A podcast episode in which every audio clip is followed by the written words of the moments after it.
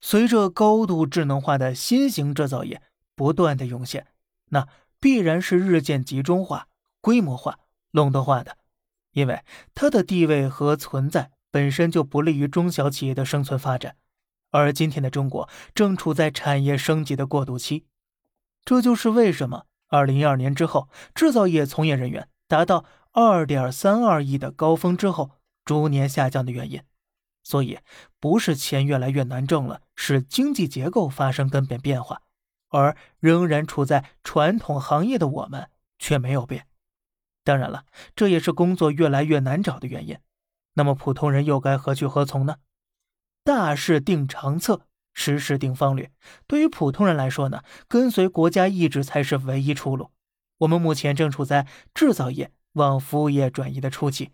服务业才是目前最大的一块蛋糕啊，并不是说服务业要取代制造业，而是制造业的发展已经不需要巨量人口，而服务业却需要海量人力。无论是一二三产业中的哪个产业，都是社会发展所必须的。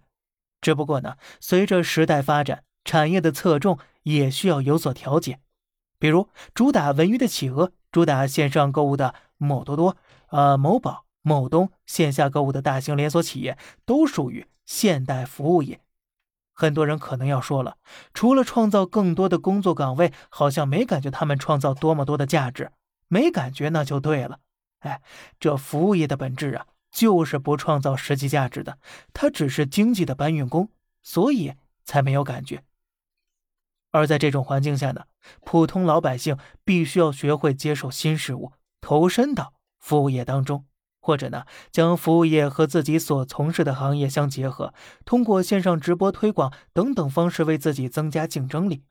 目前，我们的服务业在 GDP 的占比只有百分之五十四，远低于发达国家的百分之六十七的平均水准。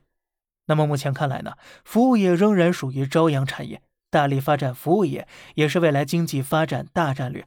所以，对于普通老百姓来说，想要以后赚钱，性价比越来越高，那么就要紧跟产业调整，时刻注意国家整体调控意志。那么说到具体的，什么又是服务业呢？